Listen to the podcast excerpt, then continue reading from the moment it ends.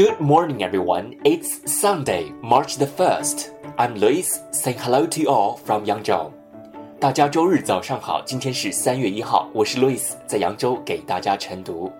今天的中国文化特辑和大家聊一下成语 Chinese idioms, I D I O M S idioms 成语。Idioms are an important aspect of the Chinese language because these simple yet meaningful phrases are used to communicate people's feelings and situations in everyday life. With just four characters, one can express provocative ideas and strong emotions. Being well versed in the Chinese idioms is also a mark of proficiency in the Chinese language. As the student learns the language, he or she is also being immersed in the Chinese culture. Idioms are full of collective cultural wisdom and also a great way for students to explore the Chinese mentality.